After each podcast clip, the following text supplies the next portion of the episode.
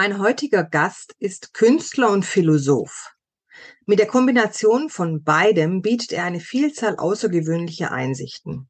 Vielschichtig kreativ und wohltuend zuversichtlich vereint er in ebenso nachvollziehbarer wie auch anregender Weise eigene Lebensreife mit jugendlicher Freude und Inspiration. Wir laden Sie zu einem philosophischen Spaziergang ein, denn, so bringt Fritz Johannes Pösker, Kunst, Philosophie und Politik gehören und wirken zusammen. Servant Politics, der Podcast für politische Reflexionsimpulse.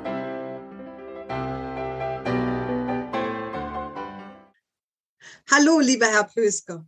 Sie bezeichnen sich als Künstler und als Philosoph. Für was schlägt Ihr Herz mehr?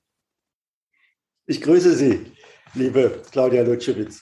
Ja, es ist gar nicht so einfach zu sagen für mich. Es gehört beides zusammen und hat beides seinen Wert. Die Kunst liebe ich, die bildende Kunst, ihrer Kreativität wegen der Freiräume, die da geboten sind. Es wird ja heute in der Kunst erwartet, dass der Künstler vor allem kreativ ist und einen eigenen Akzent setzt in Handschrift und so weiter. Außerdem arbeite ich mit Naturmaterialien, die mich immer wieder erden. Und ich arbeite intuitiv dabei. Das sind ganz wesentliche Aspekte in meinem Leben, die ich nicht missen möchte. Philosophie hat mich im Hintergrund aber immer beschäftigt. Das Thema Frieden hatte eine große Bedeutung, das ja auch in meinem tatsächlichen Vornamen steckt. Und ich hatte das Gefühl schon recht früh, dass wir ganz neue Antworten für die großen Probleme der Welt brauchen. Und deshalb habe ich dann versucht, die Kreativität aus der Kunst in die Philosophie zu übertragen. Das heißt in meine Denkweisen. Und bin dabei ganz neue Wege gegangen. Und da ich das, was dabei herausgekommen ist, für so wertvoll halte, würde ich vielleicht eben auch der Philosophie, inzwischen jedenfalls, je älter ich werde, einen kleinen Vorrang geben gegenüber der Kunst. Aber es geht nicht für mich das eine oder das andere. Es ist kein Entweder-Oder, sondern ein sowohl als auch, habe ich jetzt rausgehört. Ja. Hm. Herr Pöske, auf Ihrer Homepage steht der Satz, die größte kreative Herausforderung ist, immer wieder neu zu denken. Dieser Satz spricht mich sehr an. Ich würde trotzdem gerne von Ihnen jetzt verstehen und hören, was Sie hinter diesem Satz denken. Für mich ist das Denken dazu da, die Welt besser zu verstehen. Mich wie auch die Welt und auch das Miteinander. Und die Welt verändert sich ständig, immer rasanter. Und ich habe begriffen, dass ich auch mich selbst verändere. Und um diese Veränderung berücksichtigen zu können, braucht es Kreativität. Ich halte nichts davon, also Philosophie so zu betrachten, als ob da wie im religiösen Sinne Wahrheit schon irgendwie aufgeschrieben stände und wir uns stets darauf beziehen müssten. Nein, Wahrheit ist für mich eine Widerspiegelung der Realität, also zu versuchen, die in den eigenen Kopf zu kriegen. Und um die ständig ja, stattfindenden Veränderungen zu neuen inneren Bildern zu kreieren, braucht es Kreativität dazu. Und da hinkt die Philosophie der bildenden Kunst weit hinterher. Herr Pösker, unser Podcast hatte das Thema Politik der Zukunft. Und meine Frage an Sie in diesem Zusammenhang ist jetzt auch, was nach Ihrer Meinung die größte Herausforderung unserer Zeit oder auch unserer Epoche ist, deren Bewältigung die Politik zukünftig beeinflussen wird. Ich denke, im Grunde habe ich schon angedeutet, die Veränderung zu berücksichtigen und Veränderungen in weiten Zusammenhängen zu sehen. Alles, was heute passiert, hat sehr lange Vorläufe. Insbesondere gilt das natürlich auch für die Probleme, vor denen wir heute stehen. Die sind ja nicht heute entstanden, auch wenn sie augenblicklich sichtbar werden. Und um sie bewältigen zu können, braucht es ein Verständnis dafür, wie sie entstanden sind, um dann zu anderen Strategien zu finden. Und wenn wir immer wieder eben auch politisch an den gleichen Konzepten und Sichtweisen kleben, dann werden wir allenfalls das Alte modifizieren. Aber die Grundprobleme tragen wir mit, die tauchen dann wieder in veränderter Form auf. Und wir kommen da viel zu wenig weiter. Und die Welt rennt weiter. Also das, was sich verändert, der tatsächliche Zustand rennt weiter. Und ich habe das Gefühl, die Politik rennt den Entwicklungen hinterher. Und die Entwicklungen, die für uns problematisch sind, sind oft von uns Menschen selbst geschaffen. Und da habe ich so das Bild, wir rennen wie die Zauberlinge beim, beim Goethe hinter den von uns initiierten Prozessen hinterher und, und, und schreien und Hilfe, Hilfe, Hilfe und erkennen die eigene Verantwortung nicht. Und in dem Sinne finde ich, hat die Politik ein großes Manko. Ich habe jetzt mit dem Problem so ein bisschen rausgehört, dass wir Menschen die Krisen, die wir bewältigen müssen, häufig Step by Step zwar lösen, aber immer so zeitverzogen, also verzögert, also dass es gar nicht so lösungsorientiert ist. So habe ich das jetzt rausgehört bei Ihnen, weil wir Menschen vielleicht zu sehr im Hier und Jetzt sind und nicht auf die Zukunft auch schauen, was könnte das für die Zukunft bedeuten. Habe ich Sie da richtig verstanden? Ja, danke schön. Ich finde es ganz wichtig, diesen Aspekt auf die Zukunft zu sehen und nicht nur auf die Vergangenheit. Vergangenheit hilft, um eine Entwicklung zu verstehen. Aber äh, wir wollen ja diese Entwicklung, gerade die problematischen Entwicklungen, nicht fortsetzen, sondern ja möglichst versuchen, Probleme zu verhindern oder zu vermeiden. Und wir bewegen uns in einem Modus, dass wir in einer Regulierung von Katastrophen sind. Dass, dass wir äh, versuchen, damit umzugehen und möglicherweise dadurch, dass uns wirklich neue Ansätze fehlen, nur wieder neue Probleme schaffen. Ja, wir beheben das eine, um dann wieder zu erkennen, oh, da haben wir ein anderes Problem mit geschaffen, dann wieder dahinterher. Aber eine Vision, wo es hingehen sollte, wie die Welt besser werden könnte, die fehlt und die schafft auch ein großes Misstrauen und Unlust auf Politik. Diese Vision, die Sie jetzt angesprochen haben, hängt das auch mit fehlender Kompetenz bei uns Menschen zusammen?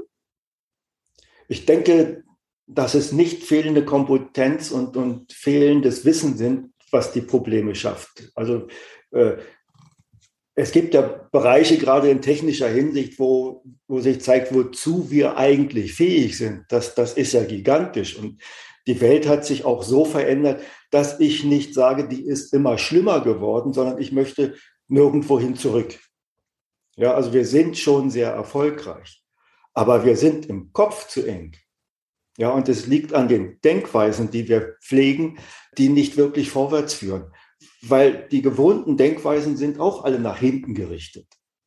Ja, wir definieren uns nach hinten, suchen unser Selbstverständnis in dem, wie wir geworden sind. Aber wir sind nicht in dem Kon im Kontakt dazu, ja, wonach wir uns sehen und wo wir hinwollen. Da fehlen eben dann auch die Visionen und die Bilder, die begeistern können und uns äh, tendenziell zusammenführen, also nach vorne hin. Ne? Das, das im, in der Vergangenheit können wir nicht zu ändern und da bleiben die auch auseinander, weil jeder seine eigene Prägung hat, kulturell wie auch individuell. Ganz objektiv sind wir als Menschheit ein etwas Gemeinsames, aber wir kapieren es im Kopf nicht, dass wir äh, zusammen sind und was da eigentlich gemeinsam ist, um, um da äh, Wege nach vorne zu finden. Herr Pösker, sind Sie zuversichtlich, dass sich das ändern wird, beziehungsweise dass wir Menschen das irgendwann erkennen und erdenken werden?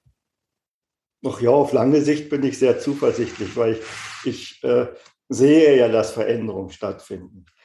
Und äh, ich habe selbst, bin da jetzt 73, sehr viel Veränderungen erlebt, auch also an, an Schwerpunkten, die die Gesellschaft setzt, an, an Bewusstseinsveränderungen. Und wenn man noch weiter zurückguckt, ist ja ganz klar, dass sehr, sehr viel geschehen ist.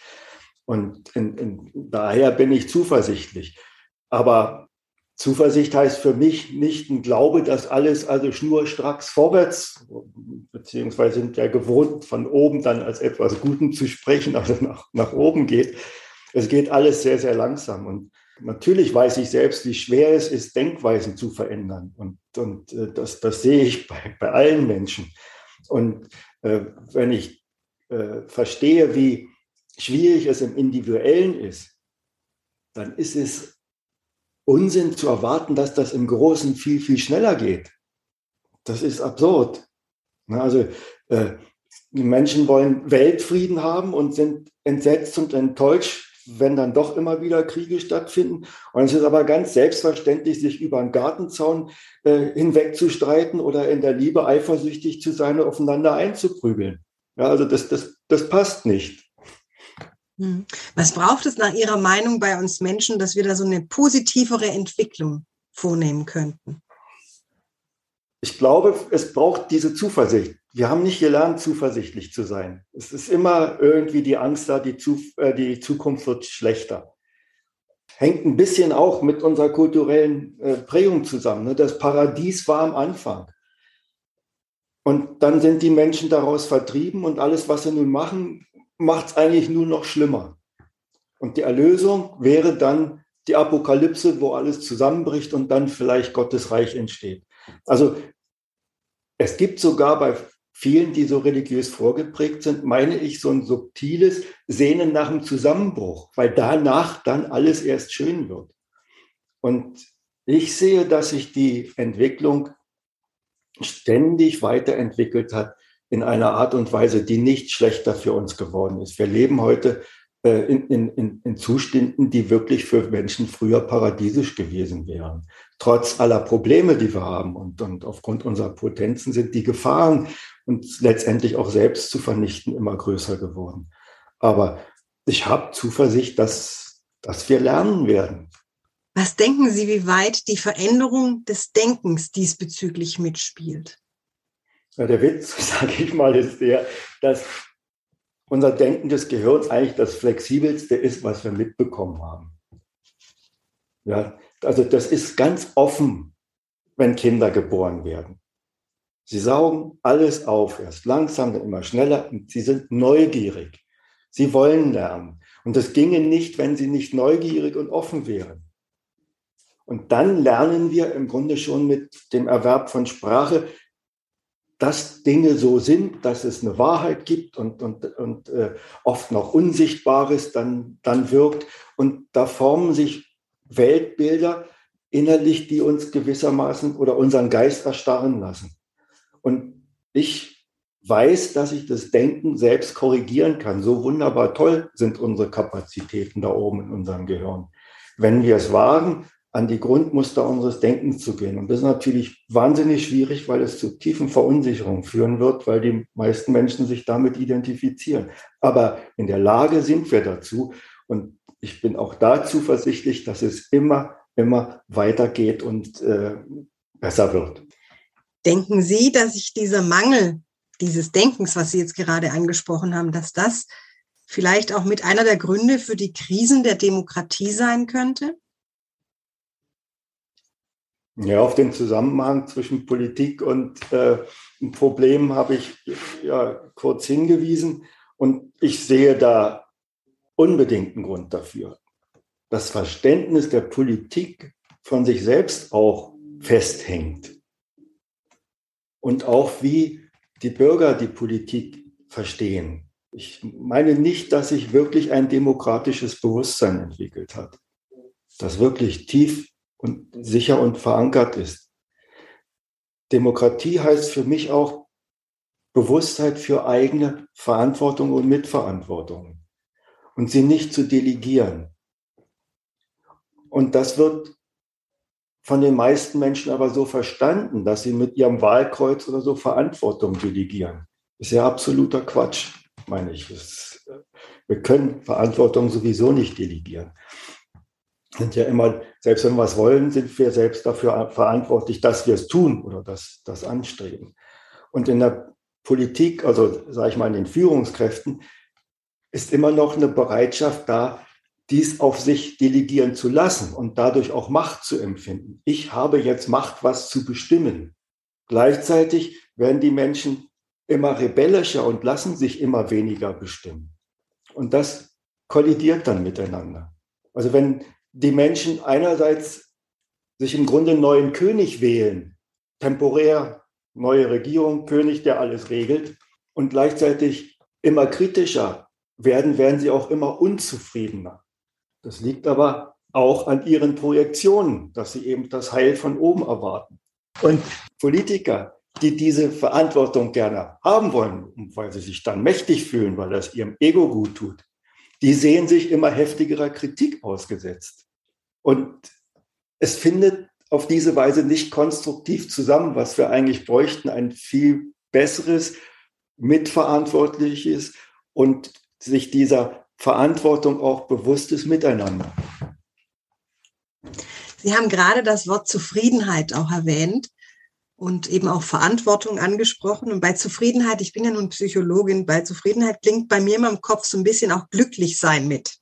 Weil in der Psychologie wird glücklich sein so definiert, dass man ein inneres Zufriedensein in sich hegt. Und wenn wir jetzt mal diesen Gedanken weiterspinnen, wo Sie sagen, Verantwortung, Zufriedenheit, könnte man vielleicht sagen, dass die Politik und das Lebensglück der Menschen und der Gesellschaft irgendwie zusammenhängt, also dass die Politik vielleicht dazu beitragen kann, dass die Menschen glücklicher im Miteinander auch sind? Jetzt wird spannend. Ich sehe in der Zufriedenheit eine Falle. Wir sind darauf getrimmt, zufrieden zu sein.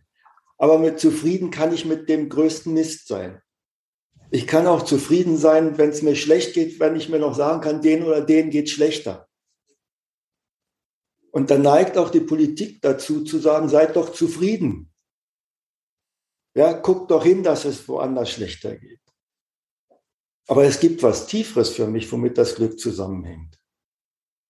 Nämlich, dass es sich innerlich wirklich wohl anfühlt im Sinne einer Stimmigkeit, dass ich keinen Mangel habe, dass ich nicht eingeschränkt werde und dass ich mich entfalten kann zum Beispiel. Ja, und an, daran sollte sich die Politik orientieren. Und ja, letztendlich die Menschen auch selbst. Es geht nicht um Zufriedenheit, sondern es geht darum, sich wirklich wohlzufühlen. Es, es geht nicht darum, zum Beispiel in der augenblicklichen Situation zufrieden damit zu sein, dass bei uns keine Bomben fallen. Es geht darum, auch das zu beachten, was sich nicht gut anfühlt.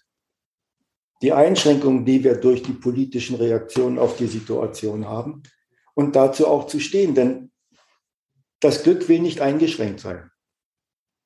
Zufriedenheit vereinbart sich mit eingeschränkt sein. Zufriedenheit ist im Kopf. Glück kommt aus der Seele heraus, aus, aus einem tiefen Gefühl eben von Stimmigkeit und Wohlbefinden. Und wenn Sie jetzt sagen, Glück kommt aus dem Inneren heraus, aus der Seele, dann hat das für mich auch so den Klang, da kommt ja auch die Kunst her. Ja. Und wenn wir jetzt diesen Schlenker, wir haben ja angefangen mit Kunst und Philosophie, dass beides so Ihre Herzensthemen sind, haben Sie so den Eindruck, dass die Kunst, die ja auch von innen aus einer gewissen seelischen Tiefe und Inspiration, Bauchgefühle, Intuition auch kommt, denken Sie, dass die Kunst, vielleicht auch die schönen Künste, wie sie so häufig genannt werden, dass sie die Politik unterstützen können? Und wenn ja, wie? Ja, wenn die Kunst nicht nur als Geschäft betrachtet wird, das passiert ja leider auch.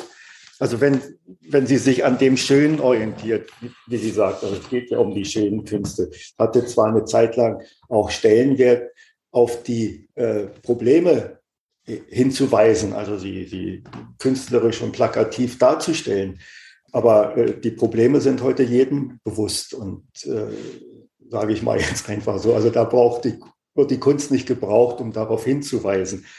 Es wäre die Aufgabe der bildenden Kunst, sich wirklich wieder aufs Schöne zu konzentrieren und nicht nur im Sinne von Dekoration und schönen, schönen Bildchen und, und, und gute Unterhaltung zu machen, sondern auch in, in den visionären Bereich zu gehen. Wie wollen wir eigentlich leben und, und äh, da neue Konzepte zu entwickeln?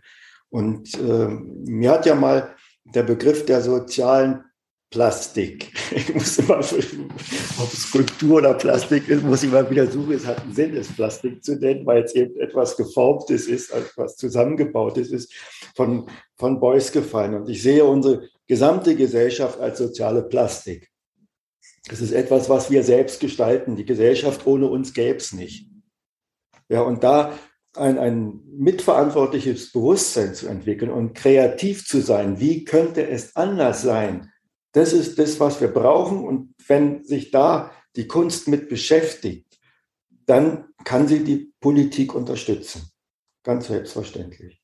Denn es wird Einfluss haben, wenn neue Visionen entstehen. dann müssen sich auch Politiker daran richten und werden sie, weil sie erstens, weil sie Menschen sind, gerne aufgreifen und zweitens, weil sie ja auch politischen Einfluss weiterhin ausüben wollen, wollen, gewählt werden wollen zum Beispiel.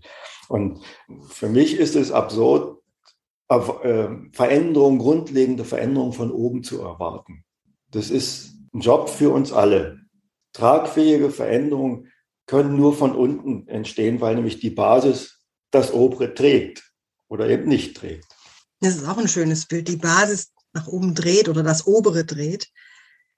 Sind Sie auch diesbezüglich zuversichtlich, dass wenn die Kunst die Politik unterstützt und wir Menschen eher so auch in unsere eigene Verantwortung reinkommen, sind Sie diesbezüglich zuversichtlich? Ja, ich bin grundsätzlich zuversichtlich aus langfristigen Betrachtungen heraus.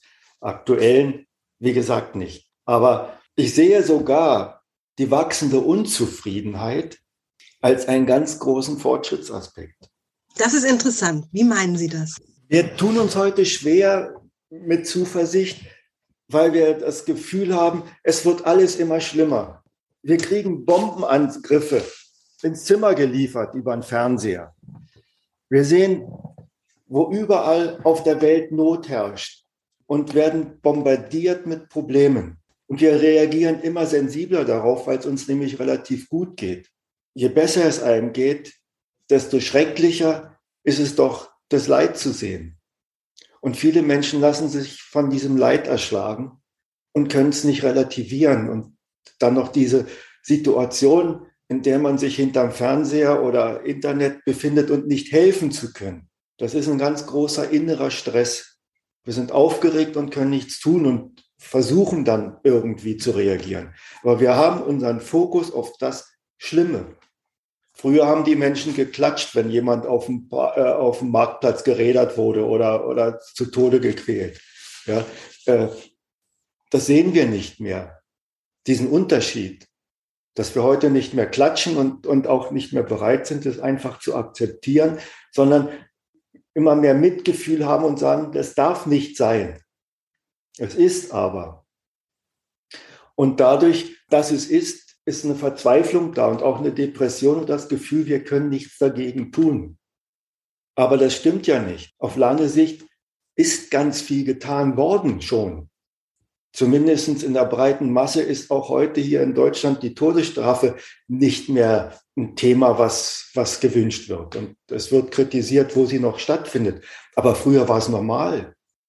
Ne, und, und je sensibler wir auf Unrecht reagieren, desto besser ist es, desto größer ist der Fortschritt. Gleichzeitig müssen wir aber aushalten, dass wir uns dadurch, dass wir sensibel reagieren, schlechter fühlen, weil wir es dadurch schrecklicher finden. Und da ist auch ja, wichtig, beides zu sehen. Bei diesem Aushalten dieser Gefühle oder auch dieses Ertragen können, könnte da die Philosophie weiter unterstützen? Weil die Philosophie ist ja was Fragendes. Sie fragt ja ständig.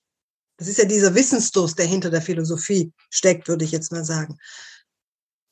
Naja, ich bin da so skeptisch, weil ich gleichzeitig die Philosophie kritisiere, dass sie viel zu sehr so an Altem klebt. Aber das Philosophieren an sich, ja, und das, das, was ich eben aufzeigte, ist ja auch ein philosophischer Gedanke. Äh, das Philosophieren an sich hilft dann natürlich unbedingt und sollte deshalb auch gepflegt werden.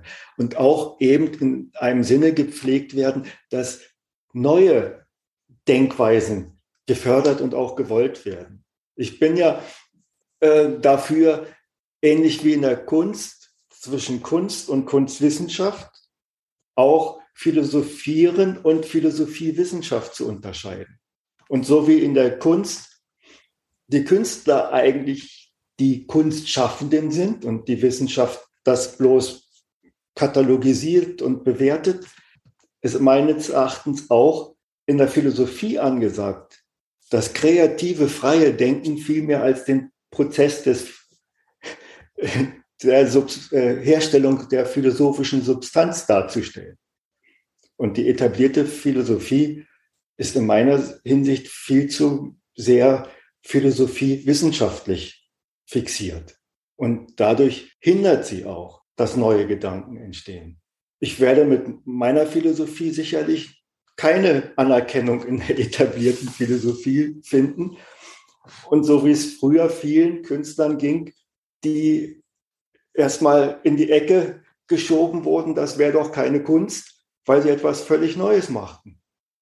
Und diesen Schritt hat die Philosophie zu tun. Dann kommen, dann hat sie natürlich einen Wert, auch für die Politik und für gesellschaftliche Veränderungen. Ganz anders, als wenn sie nur versucht, äh, die alten Texte in ein neues Gewand zu stecken und der äh, Zeit anzupassen. Nee, wir brauchen ganz, ganz neue Herangehensweisen. Und was für Ideen haben Sie diesbezüglich? Also wie könnte diese neue Herangehensweise der Philosophie die Politik unterstützen oder ihr helfen, sie vielleicht sogar stärken? Eine gute Frage. Ich denke, es erstmal wäre es zum Beispiel ein Ansatz von der Politik her, äh, Philosophie mehr in, in den Lehrplan der Schulen zu bringen und Philosophie in einem im, im wirklich im Sinne des Miteinanderredens, des, des Einanderfragens und versuchen, Konsens zu finden und nicht des Interpretierens von alten Texten. Das kann, soll natürlich auch stattfinden, aber der Schwerpunkt dahingehend, also kreativ zu sein, auch im Denken. Das wäre ein Impuls, der durchaus von oben entstehen kann. Aber viel entscheidender ist eigentlich, dass die Menschen selbst wagen, in diesem Sinne kreativ zu sein. Und da möchte ich zum Beispiel Impulse setzen und dazu ermutigen. Ich, ich habe fast nichts gelesen, aber ich habe mich getraut, selbst zu denken. Und mit dem, wozu ich gekommen bin, was ich herausgefunden habe, möchte ich auch ein Beispiel geben, wie weit ein Mensch, ein ganz normaler Mensch kommen kann, wenn er sich nicht so sehr ums Alte schert und wirklich neue Denkwege wagt. Das Problem ist dabei natürlich, sich selbst zu verspinnen und da irgendwohin abzudriften. Und deshalb war es für mich wichtig, Hilfsmittel, mich an der Realität, der Natur und dem Leben zu orientieren und da daraus neue Schlüsse zu ziehen. Und ich liebe es, im Gespräch zu sein, mich auszutauschen mit Menschen, denen es darum geht, also die geistig offen sind und denen es darum geht, zu gemeinsamen Ergebnissen zu finden. Ich mag nicht dieses aus meinen Augen blödsinnige Diskutieren gegeneinander, wo jeder Recht haben will, sein Ego darstellen will und sich in toller Rhetorik oder weiß ich was äh, da produziert.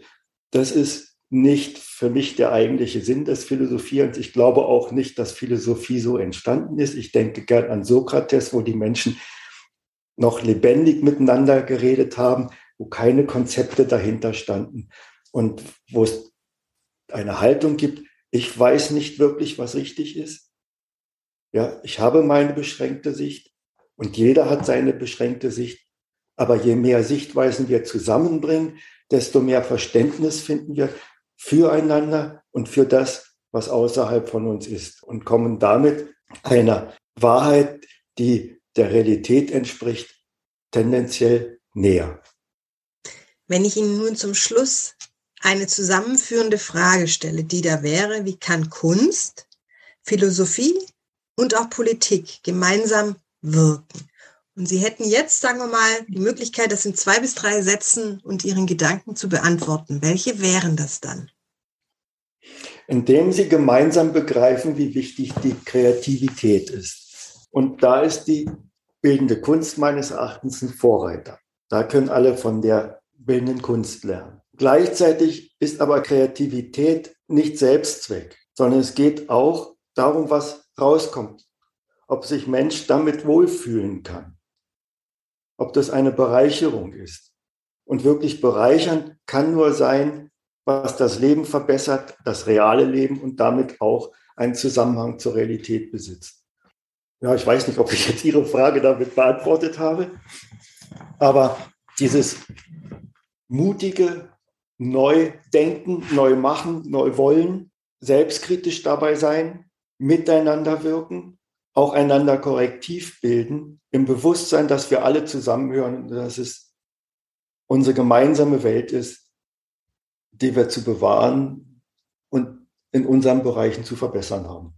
Herr Pösker, ich danke Ihnen sehr für Ihre Gedanken. Für mich war das Gespräch sehr inspirierend und sehr kreativ. Es macht mir immer Freude, mich mit Ihnen zu unterhalten und ich freue mich auf unser neues und weiteres Gespräch. Vielen herzlichen Dank. Ich danke Ihnen, liebe Claudia Lutschewitz, und alles Gute.